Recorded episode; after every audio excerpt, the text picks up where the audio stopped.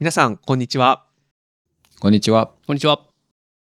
服飾名人が読む3手先、第4回の放送を始めたいと思います。この番組は、産業医の高尾宗志先生、弁護士の前園健二先生、社労士の森の3人が、メンタルヘルス不調者対応をはじめとした職場の健康管理に関する話題を議論する番組です。この番組は Apple Podcast、Google Podcast、Spotify、Web ブブラウザなどから無料で聞くことができますが、キャンプファイヤーにて有料のオンラインサロンも運営しています。こちらでは会員限定の動画コンテンツも配信していますので、番組を応援いただける方は、ぜひご参加いただければ幸いです。えー今回はですね、えっ、と、第4回ということですけども、まあ、前回ちょっと、あの、漠然とした事例、よくある、あの、対応の問題点みたいなのを取り上げたりした感じになりましたので、もう少し具体的な事例を一つ持ってきましたので、それについて、えー議論を深めていきたいと思います。はい。あの、なんでどの先生はさっきから笑いそうな顔してるんでしょうか？いや、あの、森先生の前工場が上手くなっているなっていう。おお、いや、まさか前工場失敗させようと思ってはニタニタしてるのかなと思っちゃった。音声だけから伝わらない駆け引きですね。そうね。うん。ありがとうございます。ちょっとね、練習を重ねていけば、徐々に良くなっていくということで。はい。はい。じゃあ、えっ、と、僕の方から、えっ、と、事例の概要について、えー紹介したいと思います。よろしいでしょうか？はい、お願いします。お願いします。はい。じゃあ、えっ、と、事例は、えー上司の注意指導をパワハラだと主張して、無断欠勤を始めて、連絡が取れない労働者の対応についてです。え事例の概要としては、えーまあ、この労働者の方が自らの不注意や、えー手順の無視、まあ、マニュアルとかの無視によって発生したクレームについて、えーその後、上司から注意指導を受けたと。すると、その注意指導を受けた翌日から無断欠勤を始め、え1週間後に診断書を郵送で送会社に送ってきて、そのまま、え病気欠勤で病気休職となった。え現在は療養開始後6ヶ月が経過している状況で、その会社の規則によれば、休職期間の残は3ヶ月程度となったところです。これまでの状況ですが、会社からのコンタクトに本人はなかなか応じない。例えば電話に出ないとか、えー上司からの連絡は着信拒否までする。えー人事の方が自宅を訪問しても本人は出てこず家族が対応するというような状況であって、えー会社としては退職するのか復帰するのか判断がついていないと。本人曰く上司からの注意指導はパワハラだとのことだったが、えー重要顧客、顧客からのクレームであって、まあ、確かに、えー注意指導の口調は厳しかったものの、問題の事実を指摘しただけであり、会社としてはパワハラには当たらないと考えているというような相談です。これはまあ、丸々、えー相談ベースで来たっていう感じですね。はい。さあ、どんなところが気になりましたかということで、ここからは、あの、ざっくばらんに行きたいと思いますが、また、いきなりこれ僕が言うのがいいのかわかんないけど、はい。そもそも、えっ、と、パワハラを主張して、無断欠勤をし始めたという、その入り口の行為がね、はい。その、パワハラかどうかっていうのと、お無断欠勤していいかどうかっていうのは別問題だと思うんだけど、これどうですかね、ゾロ先生。うん。いや、おっしゃる通りですね。その、パワハラが受けているかどうかっていう話と仕事がちゃんと労務遂行できているかっていうのはちょっとまた違う話なのでまああのもちろん重なる時はありますけどあのそれがパワハラなのかどうかとかよくわからない状況であるという前提だとまあそれは別のものとして考えないといけないということになると思いますね。うん確かにね、こういうのって、まあ結局こういう相談が来るっていうことは、えっと、後手後手の対応してて、結局無断欠勤をし始めてから1週間後に診断書を送りつけられるまで何も動いてないのよね。確かに。そうすると確かに診断書の日付にもよるけど、まあ大抵本人は、えっと、その無断欠勤を始めた日か、あの、要するに隙間ない診断書を送ってくる場合が多いので、ただ何の一言も言わずに病気欠勤の開始を認めてしまうっていうパターンが多くて、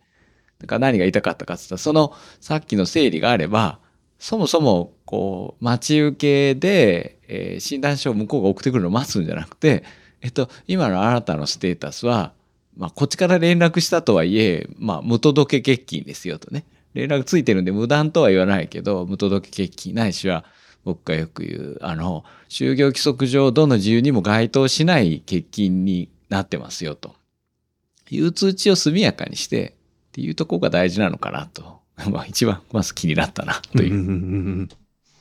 実際どうなんですかねこう無断欠まあ結構ありますよね。診断書いきなり送りつけられて、あの、病気になりましたみたいな相談って確かにあると思うんですけども、今、どうなんですかね無断欠勤をした時点で、ん対応を取る会社ってやっぱほとんどないんですかねないね。うん。あの、結局、パワハラに対しても、そういう主張されただけで及び腰だし、うんで大概、えっと、当たり前でそういう話が我々のところで来るのは、パワハラの主張は単にパワハラを受けましたっていう話ではなくて、だって単にパワハラを受けましたで、翌日来なかったら、それは明らかにただのボイコットなんで、確かに。どうしてももう勝手に人事総務担当者も上司がも想像しちゃって、で、それで、あの、メンターの調子を崩したっていうセットでやってくるっていうふうにもう身構えちゃってるので、あの、パワハラの対応もできないし、えっ、と、メンタル対応もできないし、で、まあ、あの、相手の出方を伺うっていうことになりがちなんでしょうね。もう完全に後手後手ってことですね。うんはい。じゃあ、他の点でいかがでしょうか？例えば、僕の方で気になったのは、やっぱりまあこういう対応というか、ななんて言えばいいですかね。こう説明がちょっと難しいんですけども、困ってる事例っての中に、い一定程度会社から連絡しても本人となかなか連絡取れないって事例は結構あると思うんですよね。で、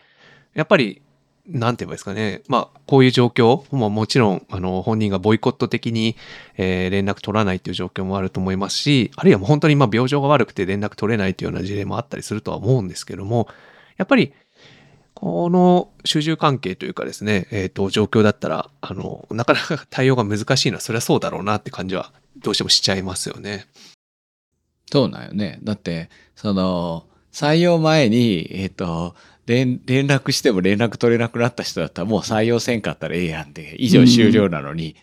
あの、従業員と連絡取れなくなった時に、会社側があたふたする。で、これ悪いのが結局背景に、まあ当然、あの、病気っていうことを常に置いた議論をね、健康管理としてしていくわけだけど、その連絡を、あの、保健師に丸投げして、あの、人にやらせるっていうことをやってるから余計そうなりやすくて、うん。で当たり前なんだけど、えっと、医療職は、あの、頑張るけど、コンプリートはしないことがよくなって、連絡せえって言われたら一生懸命連絡をしてくれて、なかなかかけてるけど、繋がんなかった時に、なんだろう、早い段階で、これ、繋がんないので、もっとこう、きちっと会社から、あの、コンタクトして、そもそもこっちから連絡するもんじゃなくて、あなたが報告しないんだったら、この関係は非常に微妙なことになりますよ、みたいなことを人事が言えば、あの、早めに軌道修正できるのに、なかなかやっぱり、あの、押し付け感があるから、保健師も、ちょっと連絡が取れないぐらいで、すぐに人事総務と相談したりせずに頑張ってみちゃうんで、うん。そういうのがなんか、すごく悪い方に、あの、組み合わさっちゃってる気がしますね。うんうんうんうん。なんとなくやっぱり医療的に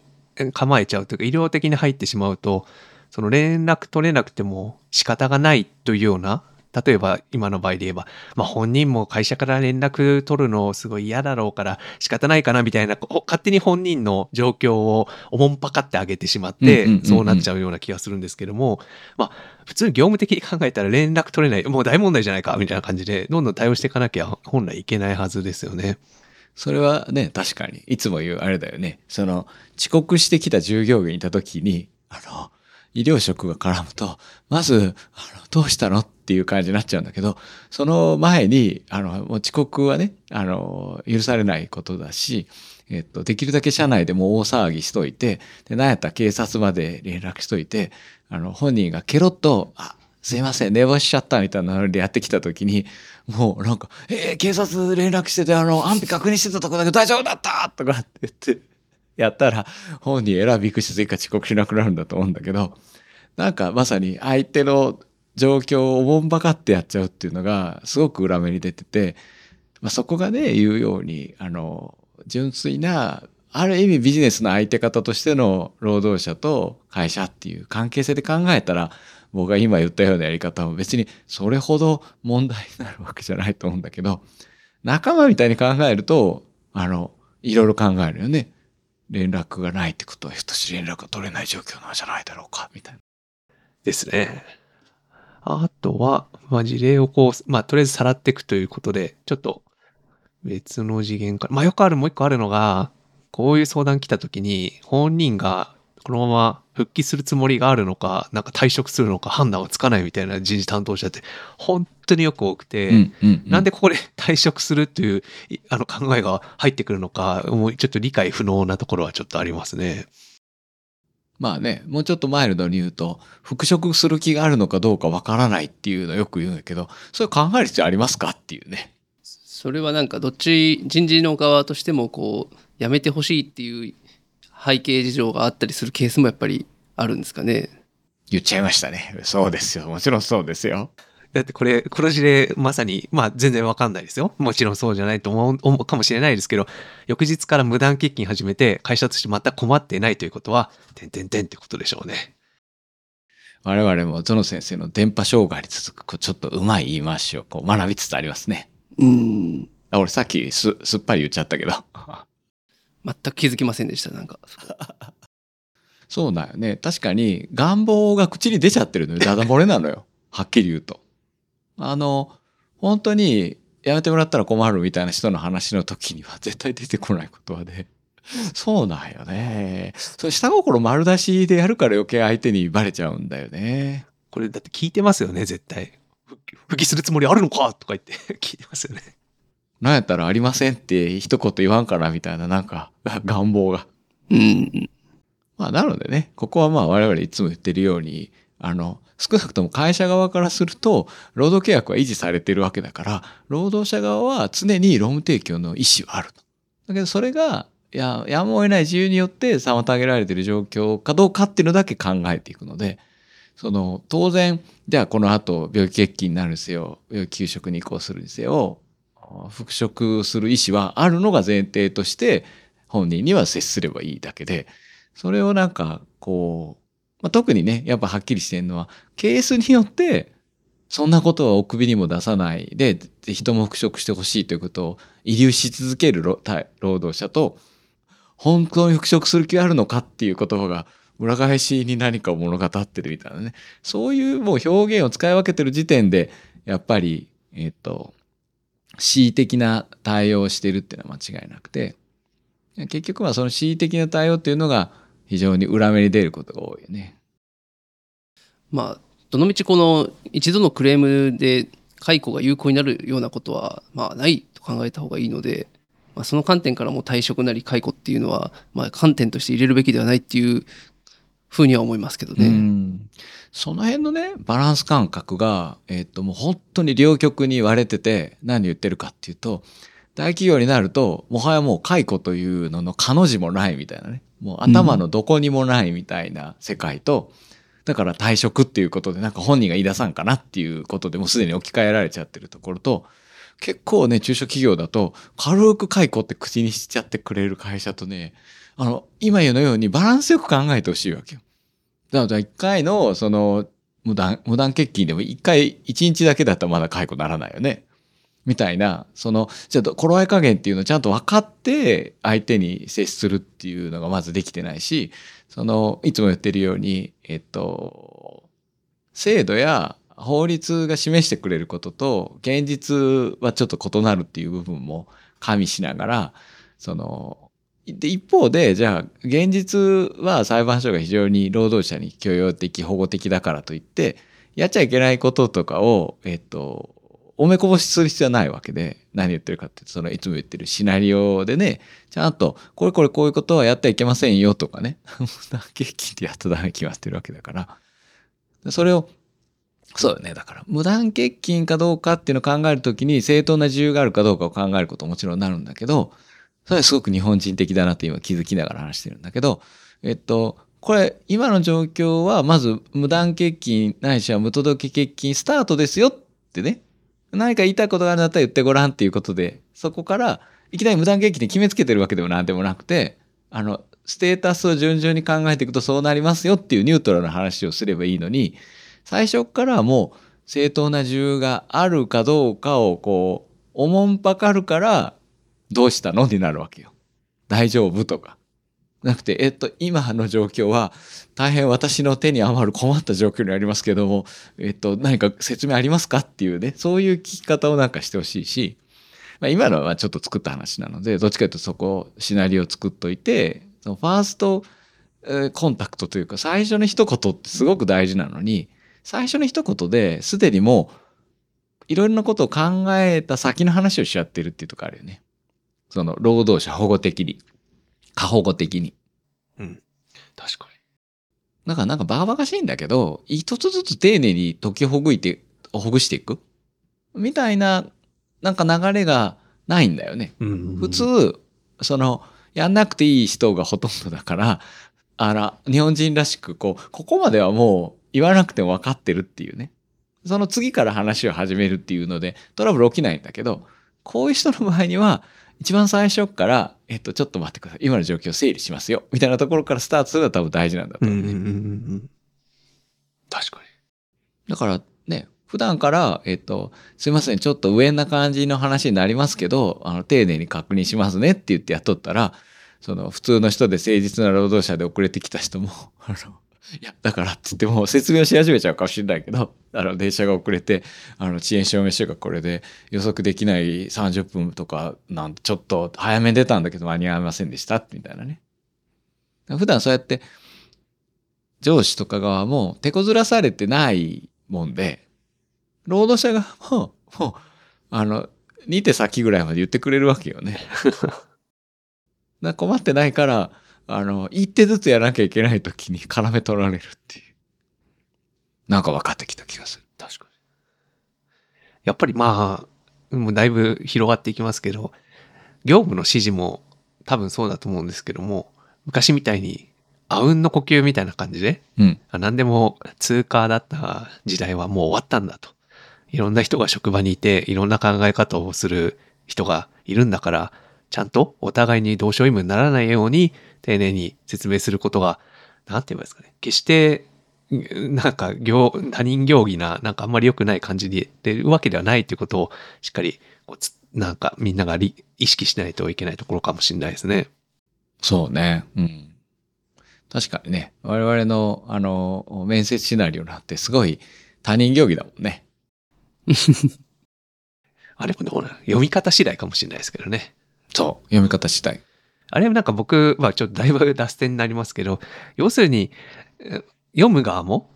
人事担当者側も、もうこれ読むのが役割なんだから、ごめんね、でもこうやって読みますみたいな感じでしっかり淡々と読んでもらったらいいかなと思うんですけどね。うん。あの、その枕言葉はね、頭つけても全然いいんだけど、やっぱり、あの、録音をね、聞いてて、ああ、ちょっとこれはなっていうのは、すごい、あの、結局、アレンジしながら読む人は、あの、良くないなっていうね。アレンジしたいんだったら、えっと、僕が添削返した後に、ちゃんと自分の言葉に全部直して、当日はとにかく読むっていうふうにやらないと、えっと、アレンジしながら読んでる人の末路って言い方はちょっとかわいそうだけど、はもう見てて、聞いててはっきりしてんのが、何回も言い直すのよ。そのパートだけじゃなくてよ。その30分の面接の中で、空白ができたらたまんなくなるからなんか喋んのよ。で、さっき読んでるから頭残ってるから、さっきのシナリオの一部を喋るんだけど、どんどんどんどんニュアンス変わってってんのよ。どんどんどんどん相手に、あの、甘い表現に変わってってんの。これね、あの、ちょっと教材出したいぐらいね、聞いてて、どういうふうに注意しようかなって本人に、もう自分で何回もよく聞いてごらんって、これ本当にこれでいいと思うって、なんかい言わずになんかこう気づかせたいなと思うぐらい、んあの、アレンジしながら読んでる人は、えっと、あと、な今日の面接は30分予定してますって言って、15分で終わってることもあるやんか。だいたい30分なんてね、あんなの、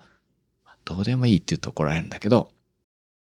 アレンジしながらいる人ってね、30分って言ったら意識30分やってんのよ。そしたらその後、もうシナリオがないから、ないところ、本人が喋らない、それをこっちからいろいろ喋るってやってると、どんどんどんどん相手に助け舟を出すような感じのこと言ってて、ああ、これは、これはまさに面談やなと思ってね。ちょっとすいません、脱線しましたけど。ああ。そういうのが大昔にあったってことですね、そんな事例が。なるほど。い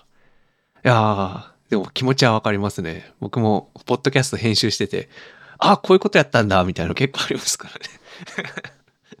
だんだん自分のやっぱ話してることを聞いてみたり、他の人の話を何度も何度も同じようなことでも聞いてると、分かってくるところはあるので、やっぱりこの振り返りができない、文章だったら自分で書いたのを読み直せるからまだ振り返りできると思うんですけど、面接とか自分の発言はぜひ、あれですね、振り返れる機会があると、やっぱりためになるところは多々あるなと思いますね。そうね。だから結局それ聞き手が一体最後何を認識して帰ったのかっていうことを考えると、そういうふうにニュアンスが少しずつ弱まっていく相手方に助け舟を出すような話をしてたら、すごく都合よくしか覚えて帰らないっていうのは多分わかると思うんだよね。だから終始一貫したトーンで同じことを同じように説明する。質問があっても、先ほどご説明したようにと言って先ほどのパーツをもう一回読み上げるとかってやると、そのニュアンスの変遷が生じにくいんだと思うけど、相手に合わせて聞かれたことを答えてあげてると、やっぱりね、せっかくシナリオ書いてても最初から柔らかく読み替えちゃう人って、あの、どんどんどんどん、あの、トーンが弱くなってる。うん。確かに確かに。ちょっと脱線しましたね。すいません。じゃあちょっと、そうですね、事例に戻していって、えっ、と、あとは、まあ、本人が主張しているパワハラのあたりですかね。これなんかゾン先生、どう、どう捉えられますか？えーっと、パワハラ主張がこれ出てきたタイミングっていうのはちなみにどの辺をこれ想定してる感じなんですかね？いやなんか翌日から無断欠勤してもそのまま診断書だけ送りつけてきてそのまま欠勤に入っちゃったっていうそういう流れを一応想定してるんですよね。そうですね。で、その、その後の過程の中で、まあ最初はもう普通に休み始めて病気、病気休暇、病気欠勤、病気休休職だと考えてるところなんですけども、会社からこう連絡を取る中で、なんか多分聞いちゃったんでしょうね。などうしたんだみたいな。ああなるほど。で、じゃああの上司がパワハラでみたいなことをこう聞き出した感は否めない事例ですね。うーんまあその今もう法令等からしてパワハラ主張を一度まあ聞いてしまうと、まあ、いくらその窓口への正式申告じゃないからといったって、まあ、なかなかほっとくっていう対応が会社しにくいので、まあ、やっぱりうん。そこからいろいろこう派生していろんなあのじゃあちょっと会社でもうちょっと揉んでみようとかこういうふうなところの窓口を誘導しようとかなんかやることをやっぱりどんどん増えていく形にはなるので、うんうんうんまあなかなかこっちからあの聞く話でもなかなかないのかなという気はしますけどね。うん。そこはだからね、あれなのよ。これを、まさに保健師とかが最初の入り口になっちゃうと、そのしっかりシナリオを持たせといて、まさにその、えっ、と、聞いちゃったのにほっとくことはできないのはわかるんだけど、最初に聞いた時に、あ、それはっていう話をちゃんとしてくれれば、聞いちゃっただけで、あの、こう、片手落ちにならなくて済むんだけど、その医療職が聞くと、えっ、と、なんか、傾聴みたいな感じで聞いちゃうもんだから、聞くだけ聞いてるのよね。そうじゃなくても、パワハラの症があったら、まず、とにかく、いつも言ってるようにやってほしいのは、えっと、それが保健師とかなでもそうだし、人事総務でも同じで、私があなたに今接してるこの関係性は、えっと、お休みされて、復職支援っていう立場で関わっているので、パワハラっていうことは我々は取り扱わないんだとね。だから、パワハラについてはこういう窓口がありますから、そっちに、あの、ちゃんと言ってくださいね言って、そこをやっぱり最初にしっかり言っとけば、まあ、もちろん聞いた以上はアクションしてもらうっていうことでもいいんだけど、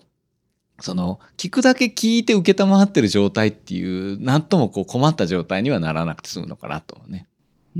まあそこもなんかある意味面接シナリオじゃないですけどそのコンタクトシナリオというか、うんうんうんその事前に想定問想定問答っていうんですかね事前準備はやっぱりすべきなところですよね。やっぱり似たようなパターンとして、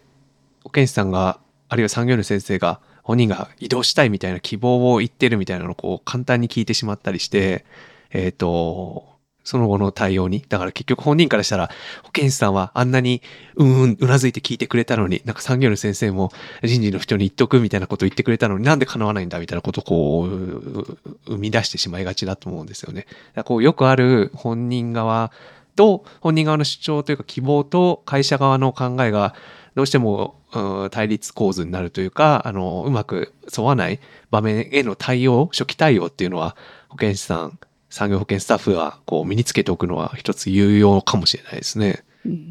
労使トラブルって大体やっぱりその認識のギャップからやっぱ生まれてくると思うんですよね。コミュニケーションのギャップうんうんうんうんうんでそのやっぱり期待と違う対応を会社がししてしまうっていうところなのでまあどっちかですよね期待通りの対応をするのかそもそも期待はそれはルール上違うよっていうふうな説明を先にしておくのかっていうもうどっちかだと思いますからね。うんうんうんうん。それで言うと結局医療的寄り添いやると割と結局会社側ももともと丸投げしてるもんだからで、えー主治医の意見産業医の意見っていう形で希望が叶うわけよね。だけど希望通りの対応がいつまでもできないのに何回か希望通りの対応を繰り返した後に会社はあるところでこれ以上できないって言って期待に沿わない対応をするってね。それだったら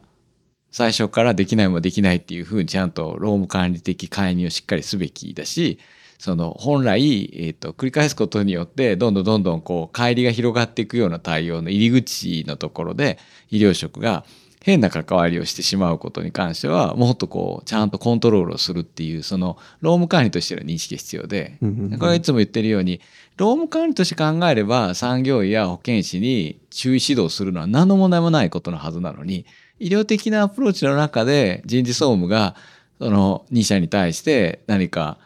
こうお注意をするっていうのはなんかやりづらいできないっていうふうになってしまうっていうねなんかそこはやっぱりそれそれもある種の間違いない一つの同床異夢なのよね。うんうんうん。えそれなると、僕、ちょっと疑問だったのは、産業先生もなかなか難しいのはなんとなくわかるんですけど、保健師さんとか産業保健スタッフって、なんていうんですかね、その、組織としての体裁？命令系統的にこう、結構コントロールしにくい位置にあっちゃうってことなんですか？それはでもそのいつも言うあの A コース B コースでねその純粋な健康相談っていうパターンの A コースになっていくと実は指揮命令からは浮いてるっていうことになるし独立してるに近くなるしああ、もともと、そそれは、それは医療職的な対応だからと。そうそうそう B コースとして就業上の措置っていうことになれば一応構造上はえっ、とその組織の中にあるけどでもそこと特に産業医の場合は産業医の中立性独立性っていうようなことを言い出すと、うん。純粋に例えば健康管理部っていうのがあってで実際健康管理部の部長もそこの産業医の先生がやっちゃったりしてる場合もあってじゃあその上ってなるとどうなのって言ったら人事担当役員が形式的には組織図上はあってもそこに実際の指揮命令はないっていうような形での独立みたいな感じで、まあ、そこもやっぱり問題なんだろうねうん確かに。おっしゃる通りでその産業医の中立性独立性もそのただのこうねあのお題目になってしまいがちで今のようにじゃあ組織図の中で入れ込んだ時にえこれって中立も独立もへったくれもないみたいなことにはなりなってる場合はもちろんあるんでね。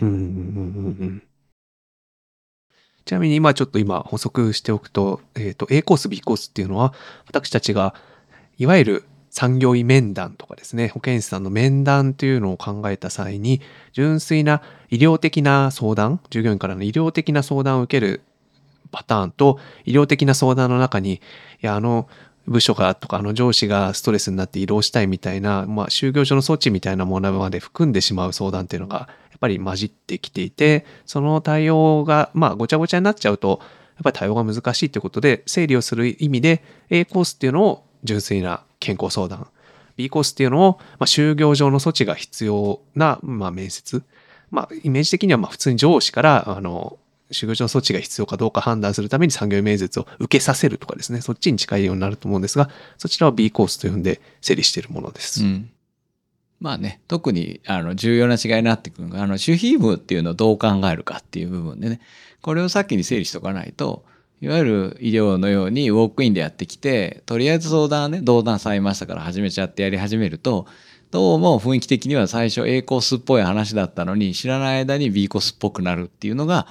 さっきの話ともほぼねちゃんと元のお題に戻ってくると、まあ、パワハラの話って後から出されるのよねいきなり聞いて早々パワハラっていう人いなくて最近ちょっと頭が痛いんですから始まって なんでって聞くとパワハラって言い出すっていうね。A コースが B コースに途中で変わるっていうのはえっ、とじゃあこの話を周辺守ってやるのかあの一定の範囲でレポートするのかっていうことが途中で変わっちゃうと、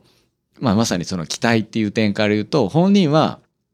これもねどんどんまた脱線している気がするけどもうはっきりしてて、えー自分に都合のいいことは言ってほしい。都合の悪いことは言わないでほしいになります。A から B に転換した時はね。でも最初から B だったらあの都合のいいことも悪いこともそこで挙げた内容っていうのは当然就業時の措置に使われるってことになるので、まあ、労働者過保護的な背景もあるのでこうこれまでのねこういろんな経緯の中でこう生まれてきてた部分はあるけれども現代的な文脈で整理し直すと多分これ入り口で整理するようにしないと悪い形で混乱にこう加担してしまうことになる。うんうん今の話で、まあ、もうちょっと元の事例に戻ってくると、まあ、そもそもパワハラがあったかどうかとかいう話と、メンタル不調になってそれを復帰するかどうかって話は、まあ、全然別、別問題というか独立した問題っていうのはいつも整理としてしてるところですよね。だから、まあこれちょっとパワハラが入ってるから、やけになんか問題がふ複雑になっちゃうというか、なんか結び目できちゃってるようになっちゃってますけど、パワハラの話でちょっと一旦置いて、あの、対応していかないと、まあ、あの、対応がよくわかんなくなっちゃうところですよね。そうね。あの、よく言うね、説明としては、あの、パワハラかどうかっていう問題と復職するかどうかっていう問題は、あの別々の問題ですから。うん。だいたいこんなところかなっていうところで、で、えっ、と、まあちょっと今のは、ちょ最初に整理しとけば、しっかり整理しとけばよかったんですけども、えっ、と、まあ今後への教訓とこの事例への対応は分けて考えようっていうのが、私たちの事例対応のスタンスで、要するに、まあこの事例を教訓に、次同じ事例があったら、あの、こういう対応はしちゃいけなかったですよねとか、こういう対応しましょうっていうのが、まあ今後への教訓で、まあ、この事例への対応っていうのは、まあ、どちらかというと、えっ、と、今のこの事例をどう軌道修正するかっていうようなところですかね。でそういうふうにあの区別をして対応しているところです。まあ、今そうやって整理を説明しつつ、まあ、もうちょい今後への教訓っていう話で言えば、この事例、あの、もう一個論点としてというか考えておきたかったのが、まあ、もし本当に似たような事例があった時に、こう、療養開始時の説明とかどうやってやっていこうかなっていうのはちょっと悩んだところですね。まあ、悩んだというか、まあ、考えないといけないですね。本人が連絡取れない状況なので、まあ、最初に、えっ、と、連絡をどうにか取って、あの、会社に報告しなさいみたいなことを伝えるのもなかなか難しいかなと思うんですけども、そうなってくると、これやっぱりもう家族に話をするしかない感じですかね。うん。まあこれは 僕が言うことなんかどうかわかんないけど、やっぱり今後っていうことで言うと、最初のコンタクト時点で、うんえっと、ちゃんと、えっと、要するに連絡をしなさいと。あなたは労務的な義務があるのに、一方的にそれを放棄した状態になっているので、このまま捨ておくと偉いことになりますから、ちゃんと連絡をしなさいと。で、もし連絡が自らできないんだったらっていうことで、えっと、もう、こっちから、会社側からアクションとして家族っていう選択肢を早めに切り出すための、こう、手順として、ちゃんと本人に連絡を取ろうとする。で、本人からの連絡がない。だったらもう家族に連絡をするっていう流れを、こう、さっさと作ってしまうことなのかな。うんうんうんうん。その結構難しい論点でこれちょっと多分考えないといけないと思ったのがまあその給食発令時において発令しようとしているタイミングにおいてその当該えー労働者と連絡が取れないとか、うんあのそういう場合においてじゃあ給食発令をかまさずに解雇することは可能かっていうのはなんか一つ論点としてなりなりそうだなっていうのがあるんですけど、うん。まあ、もともとはそのえー過去の裁判例であるのは給食をはたとえ外れしたとしても回復しないっていうことが、まあ、あの認められる場合にはもう給食を経ずに解雇することもまああり得るっていうのは過去の裁判例であるんですけど、うんうんまあ、今みたいにその例えば治るかどうかとかっていう問題と別次元の問題として、うん。例えば給食発令時に連絡が取れないとかあの回答してこないとかっていう時にじゃあ給食をもう発令せずにあの解雇という措置に踏み切ってしまっていいのかっていうのはなんか一つの論点としてありそうなので、まあ、少し検討をこう加えていきたいなっていうところなんですね。か一気に一歩進んだ話をしてくれたらっていう感じなんですけど、僕らが考えるとしたら、えっと、本人がここ流れ的には、えっと、もう病気欠勤以外は使うものないのよね。あの、我が国の就業規則一般的なものを見たときに、えっと、病気欠勤以外で柔軟に使える欠勤自由って普通ほとんどないので、で残念残念ながらっていうか変な言い方だけど、えっと、病気欠勤はあくまでも本人が申請するものなのよね。だから本人がアクションしないとこっちは待ってるしかない。何が言いたいかったら、病気欠勤の申請を待たずに暫定的に、えっと、給食を発令できるように就業規則を整備しといて、給食を発令する。で、その給食は何の自由だかよくわかんないけど、まさに猶予するための給食っていうのの発令でいく。でこれをもっと柔軟に多分やるべきだと思うし、それやらないんだったら、実は、まあ、それもすでに作ってあるけど、本人に、えっと、さっきね、説明した通りで、あなたは今、えっと、就業規則上該当する自由のないままに、え、勤務、労務提供を書いてますと。だから、これを、えっと、お咎めなしにするかどうかには精査が必要なので、あの、毎日、えっと、自由のない欠勤理由書を書いてくれと。で、こういう連絡ができれば多分脱線もなくなるし、実はこれの背景自由ってどういうものかっていうと、えっと、診断書出ない問題っていうのがあるんだよね。うんうんあの、病気はもう病気なの。体調悪い。めまいがするとかなんとかって本人も病院に行ってる。で、検査をしてる。だけど、今だから CT、MRI って数日後にしか予約入らなかったりする。だから実は本人が病気を前提として検査をしてるということはもうみんな知ってる。共通認識なんだけど、でも、医者に診断書書いてくれって言っても、まだなんだかわかんないから書けないって、ね、そういう診断書のネックで、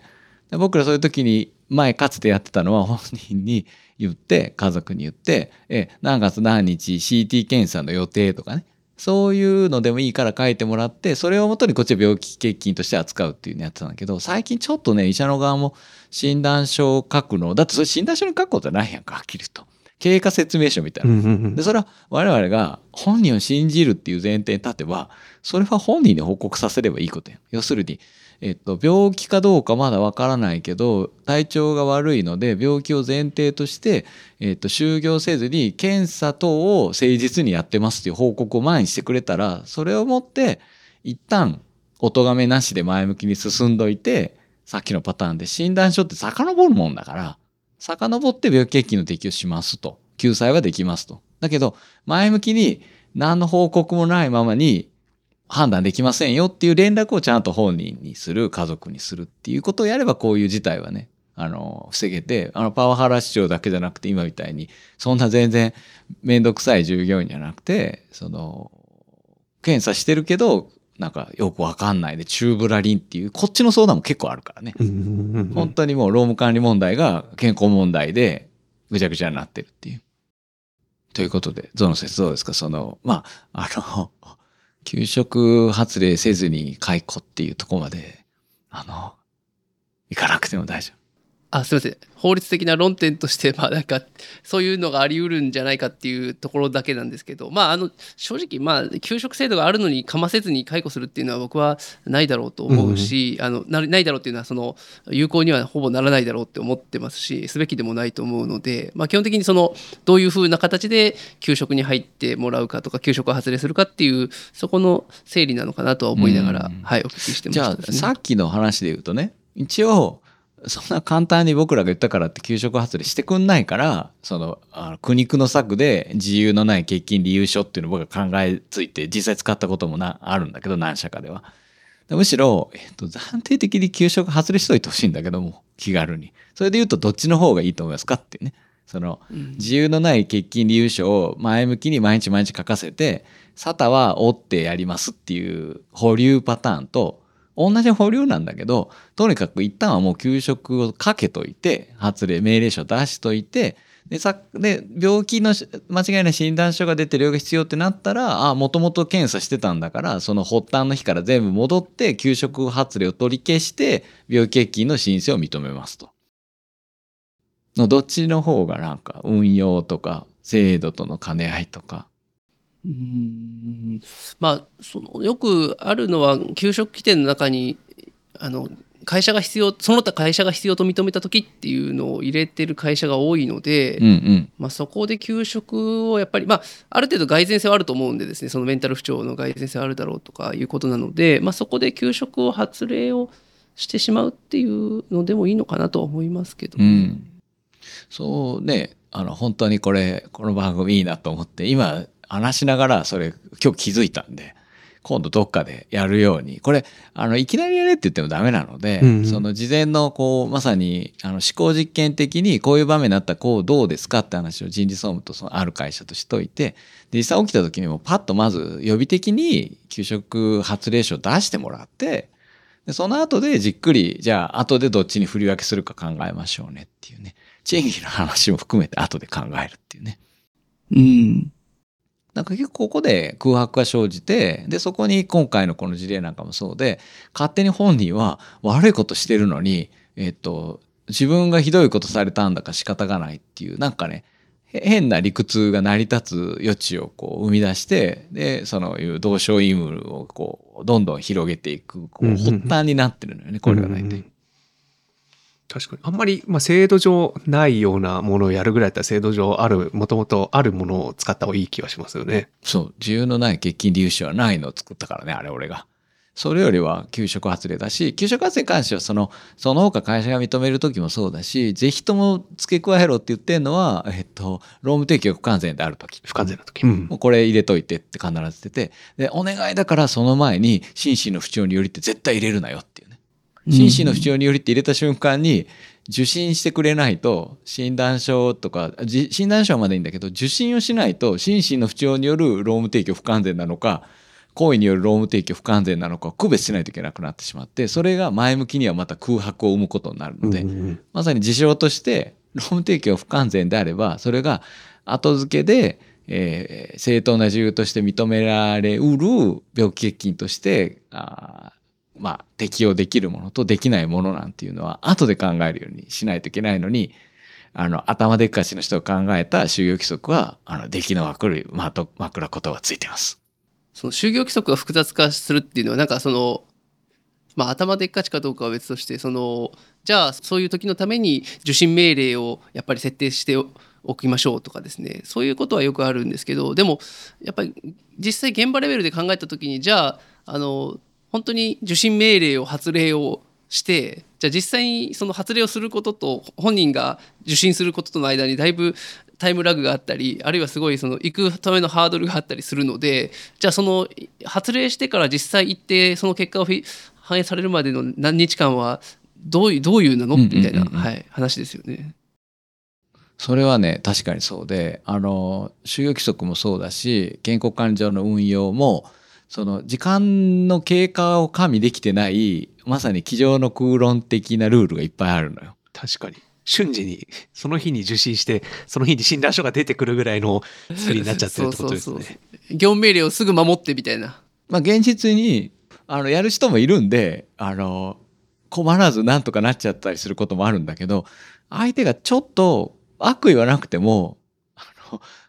まあ今日むっちゃしんどいから、まあ、病院行くの明日でもいいやろみたいなことをやりだすといろんな問題が発生しちゃうのよね。うん。でそうなるとえ明日行こうと思ってた明日は休診日でしたとかねまあまあ良くなっちゃうわけよ。その隙間なくやらんと労働者が自分の側に不利があるって思ってたら何としてでもやるんだけど感覚として一日どうでもよくしちゃってお咎めなかったことは2日やっても3日やっても4日やってもよくなってこれが結構根源的にそこに体調が関わっているとなると人事も懲戒っていう言葉がもう頭からすっぽり抜け落ちているのでなんかずーっと待ってるっていうことになっちゃうよね。うん別に労働者が相手の雰囲気見ながらもうちょっといけるからもうちょっといけるかなってやってるってことはないと思うんだけどなんかそういうそう時間の経過っていう要素を加味できてないルルールはいっぱいあるしそれが言うようにあのこれまでの日本の誠実な労働者のもとでは時間の加味されてないルールでもうまくいってたっていうね恐ろしいことにうん先読みがすごいから。発令してしまえば受診命令を発令してしまえばもう直ちに受診をしてすぐ結果が返ってくるという、まあ、前提に立ってますよねやっぱりうんうんうんどうしても。そうなのね。だから受信命令本当にネックで、受信命令、言ってもらった通りなんだけど、受信命令して、じゃあ、その結果に基づいた結論を出すまでのこの間をどうするのかって考えたら、そもそもその間は暫定的に、えっ、と、給食を命じとくっていうのがよくて、しかもそこが、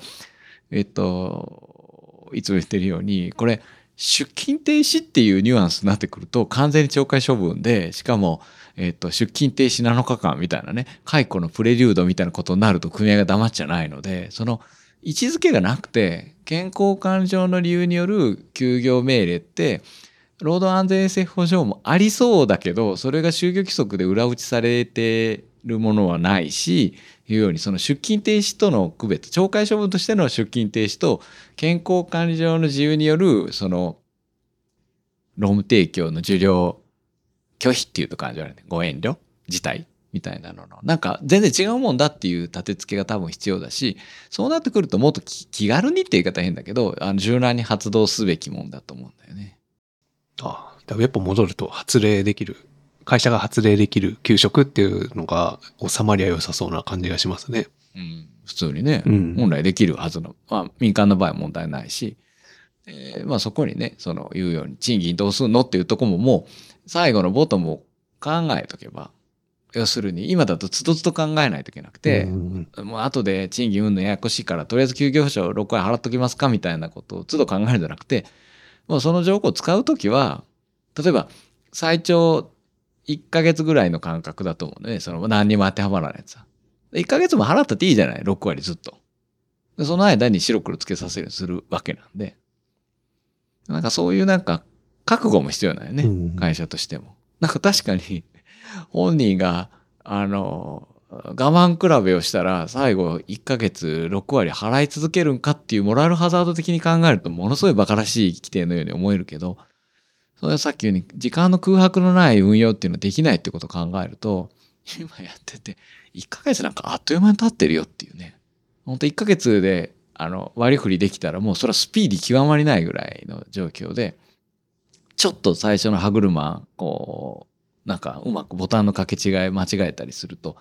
1ヶ月なんかようわからんままに過ぎたらなってあっという間だからね。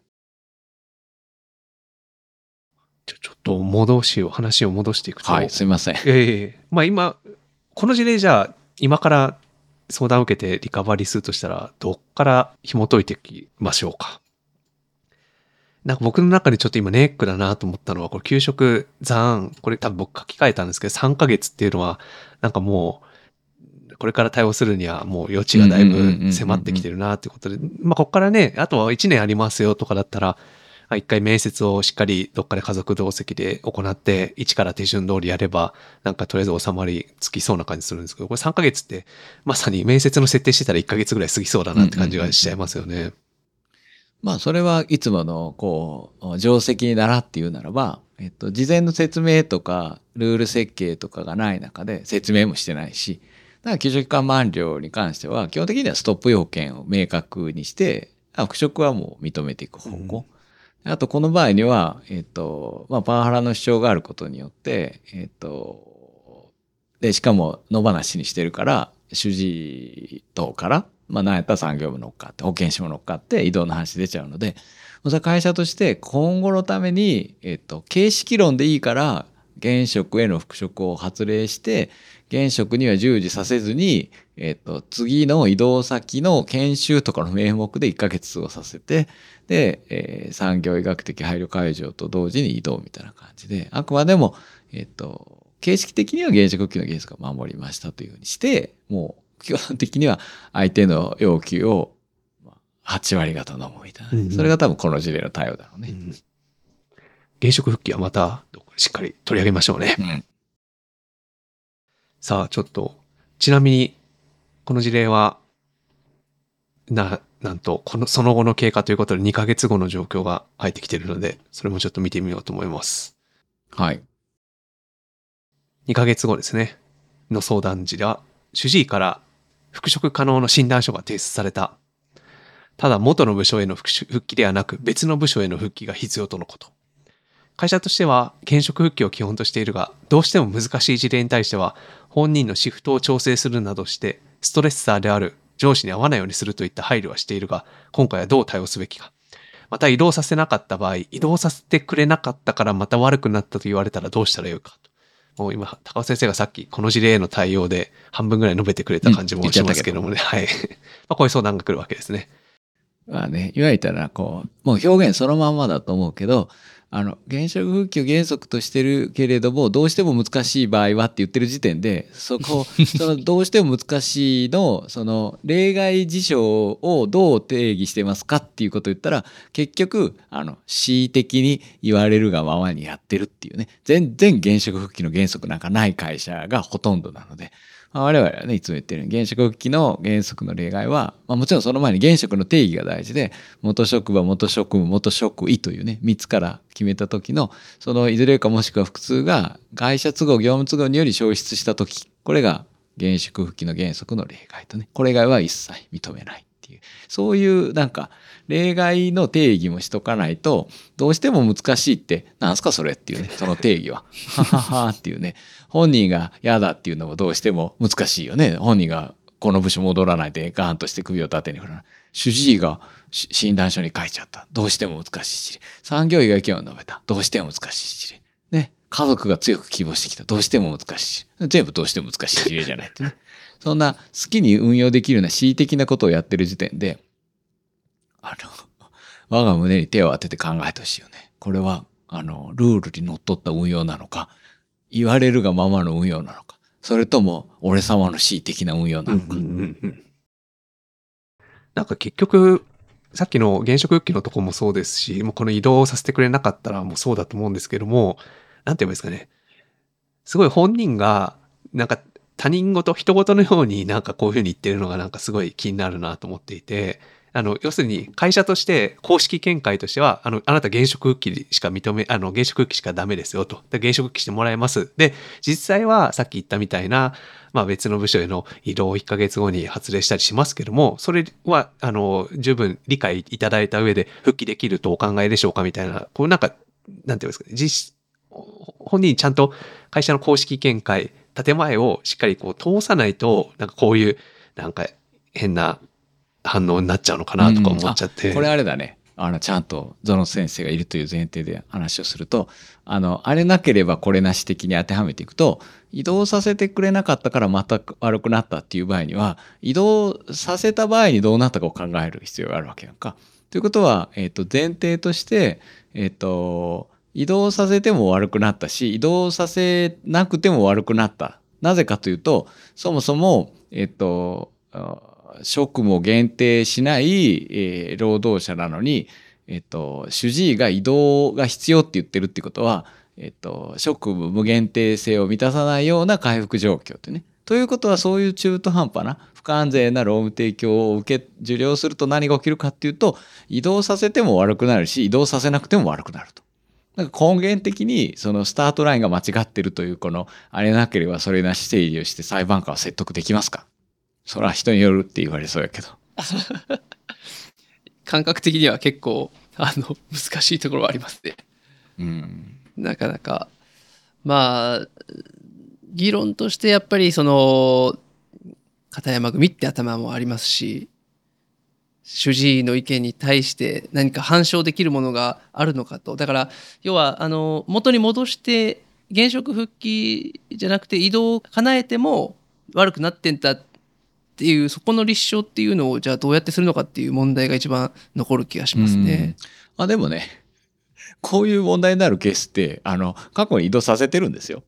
で移動させて悪くなってるんですよ。だから実績が物語ってくれますけどね、反証。それよく言って、あの、シナリオにも書いてるけど、前回までは主治医とあなたの言う通りにやったけどうまくいかなかったから、我々も会社としていろいろ考えて検討して、あの、原子国旗の原則っていうのを貫くことにしたんですっていう説明文を作ってるぐらい、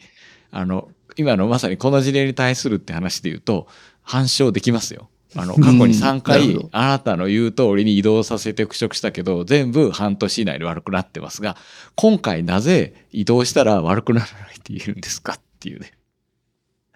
言ってみろ、裁判官みたいなね。あ、こういうのはまあ公共の電波で言わない方がいいのかな。まあその場合にじゃあなんでえ過去3回も現職復帰を例外を事象作ってるので今回はなぜ例外を作らないんですかみたいな話にさすがやなだけどそれはあの僕らはごめんなさいって言って言ってるから要するに今までのやり方が良くなかったとね他社とかリサーチした結果、うん、当社のこれまでの運用良くなかったので今後はいたしませんとこれまでについてはお詫び申し上げますとねでお詫びしたくなかったらあのよくね、偉い人が使う。いかんですって言えって言ってね。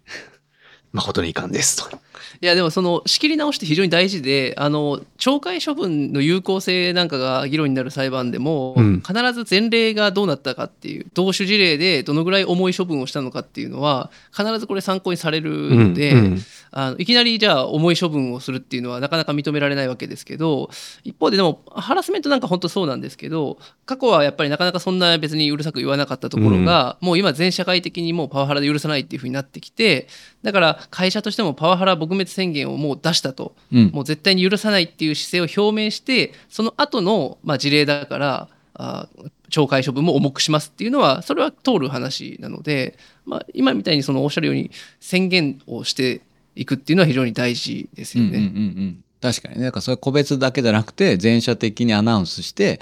今までこういうふうにやってたけど、あの、あまりうまくいったという、じ言ってたという実感もないので、あのこういうふうに今後やってみますって言って言っとけばいいわけよね。そうですそうですそうです。それ非常に大事だと思います。それはもしかしたら、勤怠の乱れとかも同じことが言えるかもしれないですね。なんか、勝手なイメージですよ。僕そんな、あの、働いてたわけじゃない。昔って、多分勤怠の乱れかなり緩やかだったんじゃないのかないや、僕そういう感覚あるよって。僕がやったわけじゃないけど、えっと、いよくね、あの、あ研修会でも使ってるように、二日酔いだから今日有給しとってくださいっていうのは、普通の感覚だったように思いますよ。僕言ったことないし、えっと、そういう立場になったことはないんだけど、時代背景的には、あの、何の問題もなかったようなですよね。気がします。そこを、まあ、ルもう少し、だから要するに昔はこれ見逃されてたのに、なんでこうメンタル悪くなったら自分だけこんな言われるんだみたいなこと言われないためにも、で、あるいはまあ他の人もそういうことやらなくなった。昔みたいに5分の遅刻とかする労労働者がほとんどいなくなったんだから、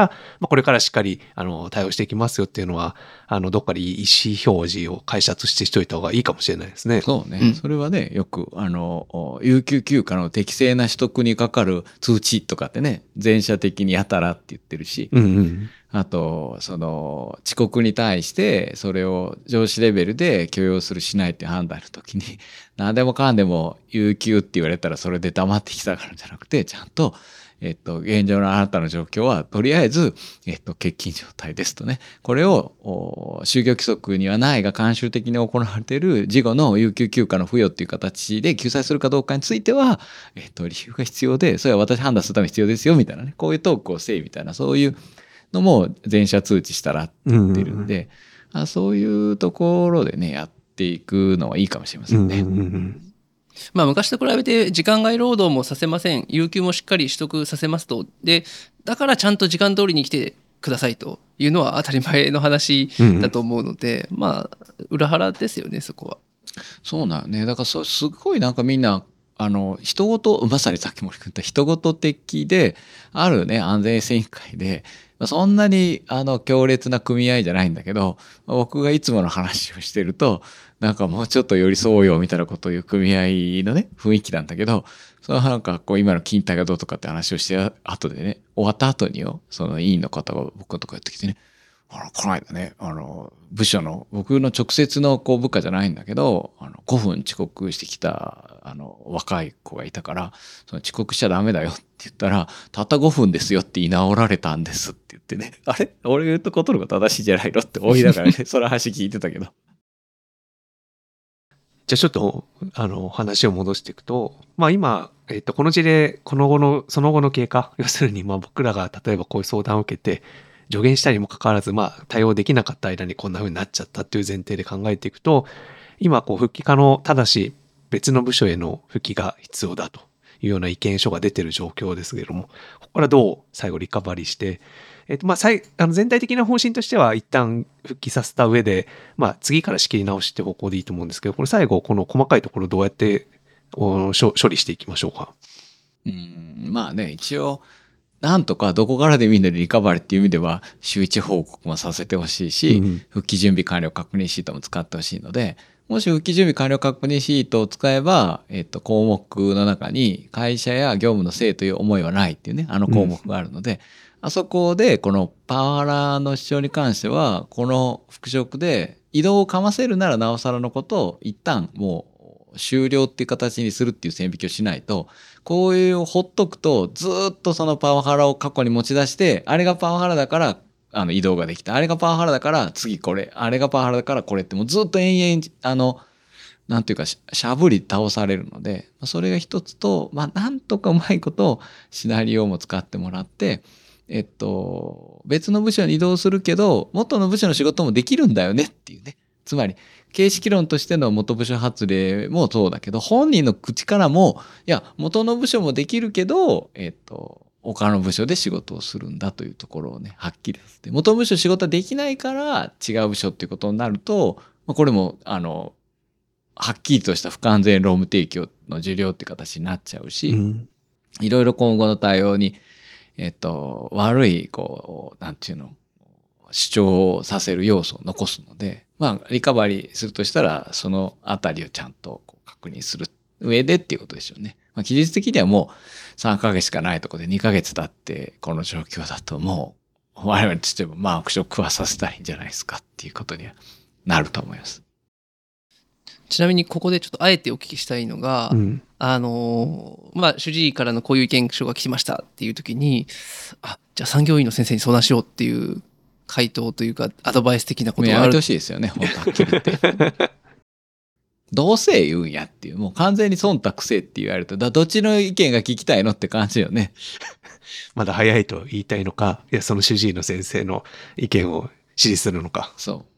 まあこの流れで言うとね、もう最初の方でゾノ先生がズバッと言っちゃったように、産業医には、えっ、と、まだ、あの、移動しないといけないってことは復職無理って言ってほしいんだけど、そこがうっかり口を滑らして、えー復職しても、お業務ができなさそうだとか、復職しても、あの、人間関係上の問題が発生しそうだから復職できないっていうようなことを産業が忖度とすると、はい、えー神奈川 SR 経営労務センター事件の出来上がりっていう感じで、給食自由の消滅の判断に何ら関係のない事情に過ぎないって断罪されちゃうから、そう給食自由の消滅はね、ちゃんと定義してなかったんだったら、そりゃ従前の職務を通常程度に、えー行うる健康状態を把握したかどうかっていうね、すべて健康状態に形容詞か形容動詞のような形でかかった形で判断されるので、それは主治医の意見が回復しとる。本当は主治医にその前の部分わからんけど。だけど産業医が後ろの部分のね、健康状態を回復したかどうかのとこ置いといて、その従前の職務を通常程度にできないっていうところを会社が言いたいわけよ。で会社はそう思ってるわけよ。で、肩代わりして言ってあげると、もうそら、まあ、あの、不利になりますよね。土俵じゃないとこで言っちゃってるから。でそそんなこと産業医わかんないし、これ僕のせいもあるんだと思うよね。あの、この20年間、あの、働けるかどうかで判断しろって言い続けたおかげか、そういうことを言う人最近多いのよ。うんだけど、それ、今言ったような深い背景をちゃんと考えながら言わないと、本当に、あの、それだけ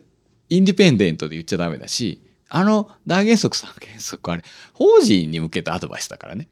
産業医とかがそういうふうに言っていいっていう、産業医切り取って産業の権限でそういうこと言えるわけじゃないので、だからそこら辺がやっぱり一人歩きしちゃってるのかなと思いますね。そのよく言われるのは主治医はご本人のことをよく知っている、えー産業医は職場のことをよく知っている、うんうんうんでだからあの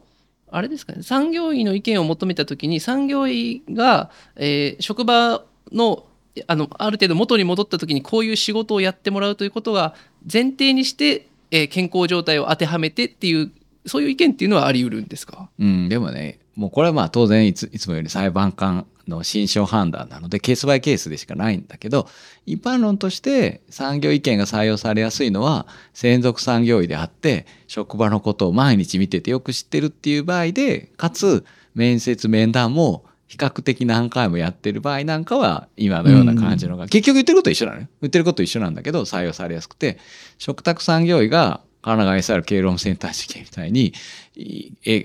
ええ原告 X に対しては1回30分、原告 X2 に対しては1回30分2回とかね。たったそれだけみたいな形で断罪すると、産業医が職場知ってるとは言えないっていう。ふうに、いいくらでもそんなのか言えちゃうので、まあ一般論として、産業医が職場を知ってるから、その、さっきの話で言うと、主治医は健康状態を回復したところっていうのが持ち分で、産業医はその前のこうかかる分、従前の職務を通常程度に遂行しうるかどうかみたいな、そういう整理は全くないね。もう、あの、結論から決まってると思います。うん、そうですね。まあ、信用性、どっちの意見を信用するかっていう戦いになってしまったときに、信用性の判断する要素っていうところで、やっぱりその、いかにこう主義的に本人を見てるかっていうことに、やっぱりなってしまうっていうことなのかなという気はしますね。やっぱりね健康状態が最後につく以上もうそれは裁判傍聴してて僕これいつも言ってるけどやっぱり専門診療科目の点は強いわけよ裁判官の、うん。まあ裁判官は悪良くも悪くも所詮医療の素人だから。だから承認尋問なんかでもあなたの専門診療科目は何ですかとか普段どういうことやってるのかっていう点だけで決めてるとは言わないけどそこがものすごくあの全体に影響を及ぼしてるっていうのはまず素人が見ててもこう否定できない構造になってるのでやっぱり精神科の主治っていうのと精神科を専門しない産業医っていう構図で全体のバランスの中でもうすでに、えー不利というかねなところはあると。だから、あれですよね、そこの土俵に乗らないで、さっきも多分出てたと思うんですけども、この別の部署への復帰が必要という状態は、完全な労務提供ができる健康状態とははあの判断できないから、あの復帰延期が望ましいっていうような、なんかちょっと違う次元での、こう、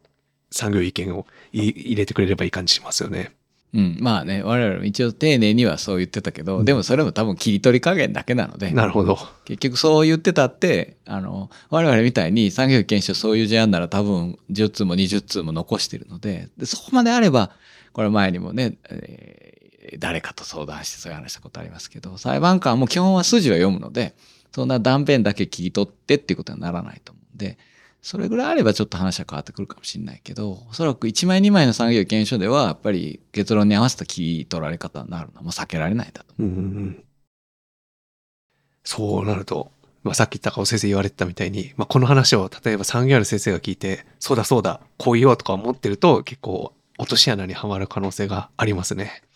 なんかだから、やっぱり、ちゃんと、だっていつも言ってるように、これ、会社と労働者の2社の労働契約に、何？関連する、なんていうの、こう、問題でしょ？うん。だから第三者である産業医も、第三者である主治医も、そこまで前面に出ると話おかしくなってくるもっと当事者同士でしっかり話をさせて当事者同士で納得する。当事者同士で納得できないんだったら当事者同士で納得できるまでしっかり話をするっていうのを主治医と産業医で勝手に空中戦やるからどっちも納得してないってことになるわけやんね。確かに。本人も納得してない会社も納得してないだから争いになるのは当たり前で。いやいやだから聞かれたことには答えますけどそのお働けるかどうかの部分はあなた方で決めてくださいよっていうね。その一歩引くだけでもこの問題は全然あの変わってくると思うよね。あの医療の問題だと言って思考停止せずに。さあ、時間がだいぶと取れ取り高は取れてきたので、はい。そろそろ終わりに向けていきたいと思いますが、まあね、まだ第4回だというので、ちょっと僕は口がもう、あの、滑らかになりすぎてた感じがするの 滑らかで、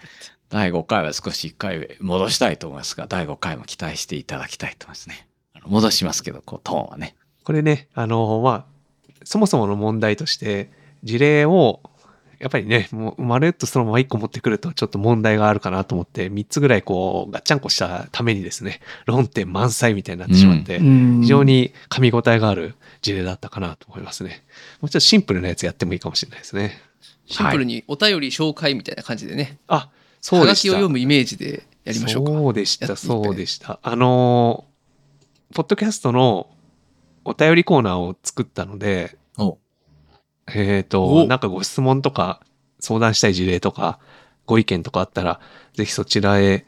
えー投稿いただければと思います。あ多分ですね。うん。それもそうだし、僕のまだまだ活用の見定まらない、あの、ツイッターにね、質問箱って作ってますから、そこに掘り込んでくれたら、ここで取り上げてもいいですよ。高尾先生のあの、ツイッターで、ぜひ、あの、配信しましたっていうのも共有していただけると嬉しいですね。じゃあちょっとつ、あ、これ多分僕の方で、公式ツイッター、あれ？これどうするのかな？ちょっとツイッターの方もうまく連携してやっていきたいですね。だからはいそちらで質問箱、あるいはツイッターのダイレクトメールとかでも適当にいただければ、